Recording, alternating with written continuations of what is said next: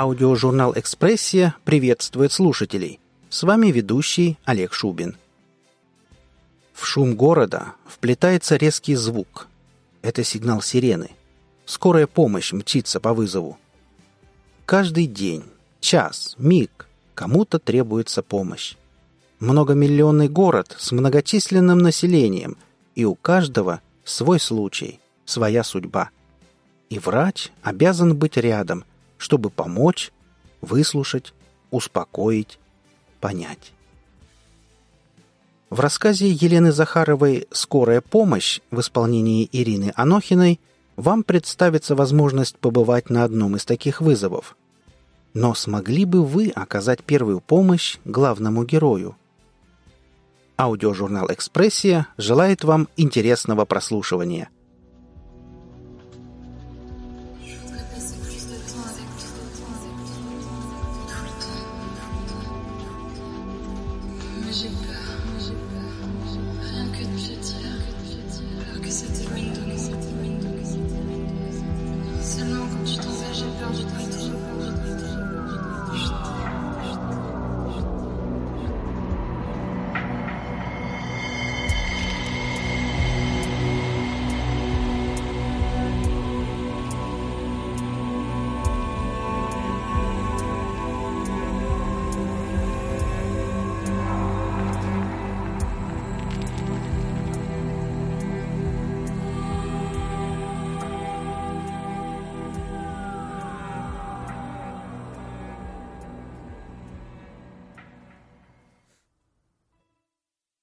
Вечер пятницы лениво заползал в квартиры.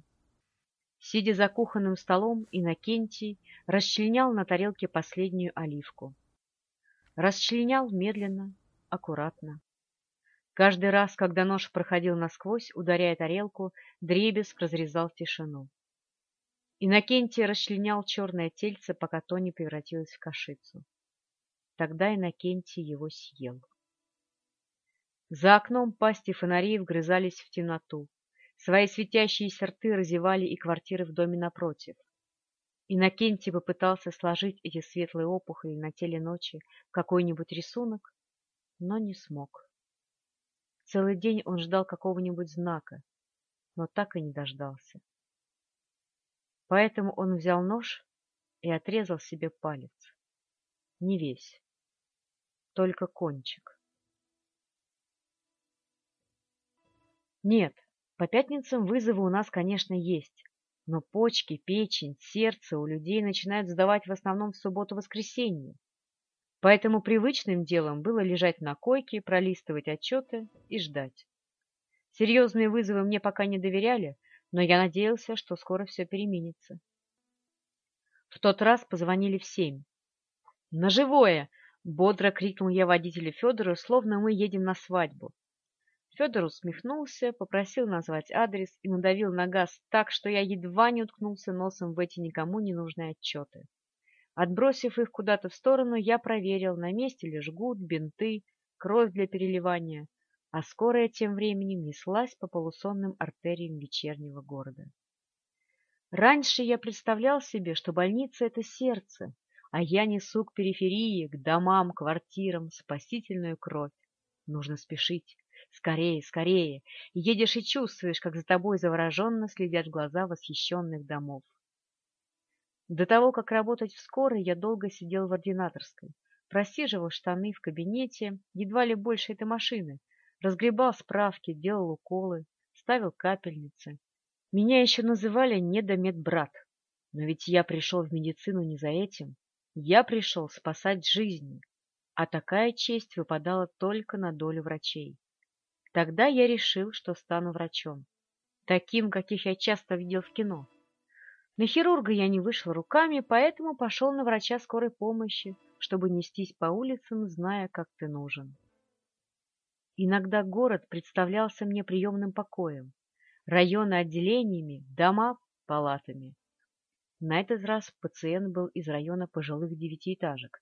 Старые машины стояли вдоль дороги, словно ряды нечищенных зубов. Мы быстро нашли кариозную дырку и припарковались. Я выскочил из машины и побежал к домофону. Федотыч, как всегда, не пошел, только плеснул мне след милицейской волной. Не понимаю, как ему не интересно. Тридцать восьмая. Вызов. Да, врач. Бегом к лифту. Огонек показывает десять. Мчусь по лестнице. Двадцать вторая, двадцать шестая, тридцатая. Тяжело дышу, задыхаюсь от собственной важности. Тридцать восьмая. Звоню, звонок не работает. Стучу. Открывается дверь. Спокойно, без скрипа. Хозяин с порога смотрит на меня так, словно это я пациент, а он уставший врач. Хозяином оказался мужчина лет сорока-пятидесяти, никогда не мог точно определить. Скорее, ближе к пятидесяти. Годы морщинами вгрызлись ему в лицо, седина подъела виски. Мужчина улыбался, но его тонкие губы казались мне еще одной морщиной. Около минуты я разглядывал это лицо и только потом вспомнил, зачем пришел. Наверное, кровотечение не у него, подумал я, но, опустив взгляд, увидел, как на порог капает кровь. Я крепче сжал чемоданчик, уверенно шагнул в квартиру, взял руку пострадавшего и тут же отбросил, словно мне подсунули препарированную лягушку, которой уже незачем помогать. Захотелось послать этого пациента и выйти, хлопнув дверью. Но кровь продолжала капать, а мужчина улыбаться. Поняв, что я все-таки не уйду, он повел меня на кухню. Первым, что я увидел, был кухонный стол. Там на тарелке лежал кончик пальца. «Меня зовут Накентий. А вас?» «Не разговаривайте, пожалуйста. Вы наверняка потеряли много крови. Садитесь». Теперь я смог посмотреть на лицо хозяина на свет. Оно оказалось совсем бледно-синюшным, словно кто-то убавил яркость на телевизоре. Тут все в порядке, типичный окрас пациента. Но мужчина вел себя не как пациент, а как хозяин, которому наведался незваный гость. Гость уселся за кухонный стол. Мужчина внимательно смотрел, как я копаюсь в своем чемоданчике, а потом сел напротив. Нужно поехать в хирургию, там пришьют. — Не надо. Спасибо, — улыбнулся хозяин. «Ну, — Как скажете, — ответил я и начал обрабатывать палец. Предотвратить попадание инфекции, асептическая повязка — все как в учебнике. Я делал все на автомате, не зная, куда деть глаза. На хозяина я смотреть не мог, на его руку тем более. Я не знал, нужно ли вкалывать анаболик. Коагулянт Страница учебника, которая всегда всплывала перед глазами, теперь расплывалась, будто на нее что-то пролили. А мужчина продолжал улыбаться. — А все-таки, как вас зовут? — Кирилл. — Означает солнце. — Вы, Кирилл, как солнце ко мне сегодня зашли. От хозяина не пахло ни алкоголем, ни дымом, это первое, что я стал замечать во время выездов. Врачи, они ведь все как солнце. Что бы мы без вас сделали? В конце концов я вцепился взглядом в стол. Ни крошки, ни пятнышка, словно его долго и мучительно отскабливали. А у самих и времени пожить нет. Все-таки я посмотрел на Иннокентия. Улыбка ни капли не изменилась, словно уголки его губ были приколоты невидимыми булавками. Хочется, конечно, пожить-то, но у вас долг. Миссия, можно сказать. Я понял, что закончил перевязку, только когда Иннокентий поднялся из-за стола, подошел к плите и поставил чайник. Мне все больше казалось, что не я примчался на вызов, а меня пригласили в гости. «Знаете, мне пора», — сказал я, но даже не встал из-за стола. Иннокентий повернулся ко мне и как будто удивленно поднял брови. «Я знаю, что у вас в это время нет вызовов», — продолжал Иннокентий, открывая холодильник. «Хороший вы все-таки человек, Кирилл». Я скривился. Иннокентий кивнул. Чтобы не слушать, не слышать его, я стал смотреть вокруг. В этой квадратной кухоньке троим было бы уже тесно. Казалось, ее специально делали, чтобы вести беседы с глазу на глаз. Знаете, Кирилл, хороших людей днем с огнем. Но врачи все же лучше большинства. Бред, буркнул я. Накенти снова кивнул. Он вытащил из холодильника колбасу и начал делать бутерброды. Я хотел встать, выйти или хотя бы отвернуться, но продолжал смотреть на его руки. Виновато и завороженно, будто на однокрылую муху, пытающуюся выбраться из лужицы. «Сыру!» — я замотал головой. Так вот, врачи — удивительные создания. Ночи напролет не спят ради людей, которых видят в первый и в последний раз в жизни. Кофе, чай? Кофе. Неправильно, сказала Накенти и поставил на плиту кастрюлю. Сначала надо поесть. Вам ведь и поесть некогда. Все для людей. Я невольно кивнул и тут же выругался про себя. Теперь я старался смотреть на стол. Ни крошки, только бутерброды и обрубок пальца. А вы, как спасатели, мчитесь через весь город, и хорошо, если спасибо скажут.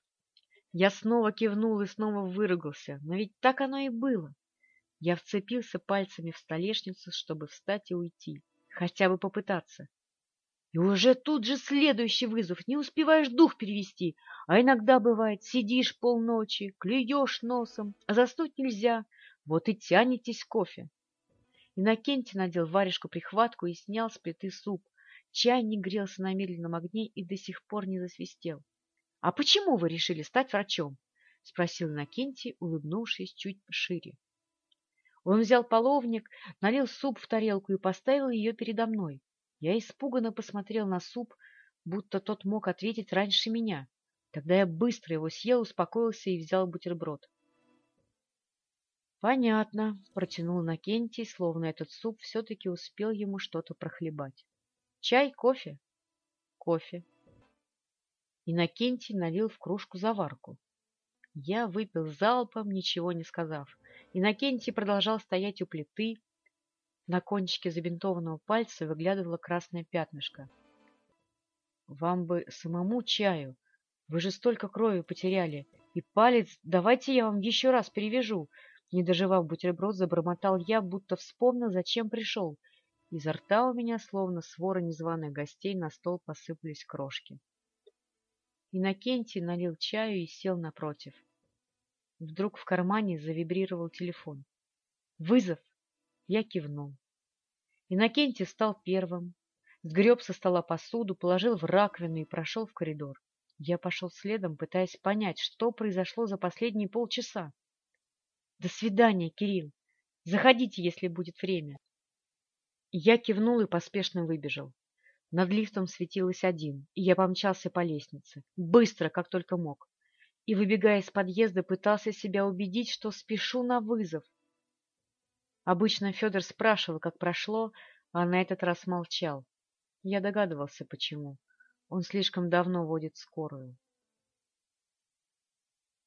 Был все еще вечер пятницы. Иннокентий закрыл дверь, медленно прошел на кухню и вымыл посуду. Бинт намок, и по нему расползлось грязно-коричневое пятно. Иннокентий стер крошки со стола.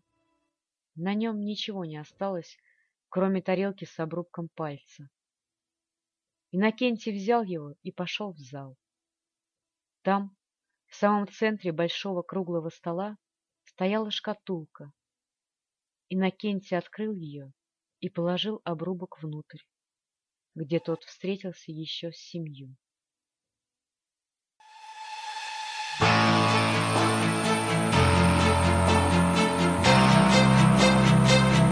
Вы прослушали рассказ Елены Захаровой «Скорая помощь» в исполнении Ирины Анохиной. Автору и исполнителю будет приятно услышать мнение о работе. Оставляйте пожелания в комментариях к этому выпуску. Наша команда очень благодарна всем за оказанное внимание.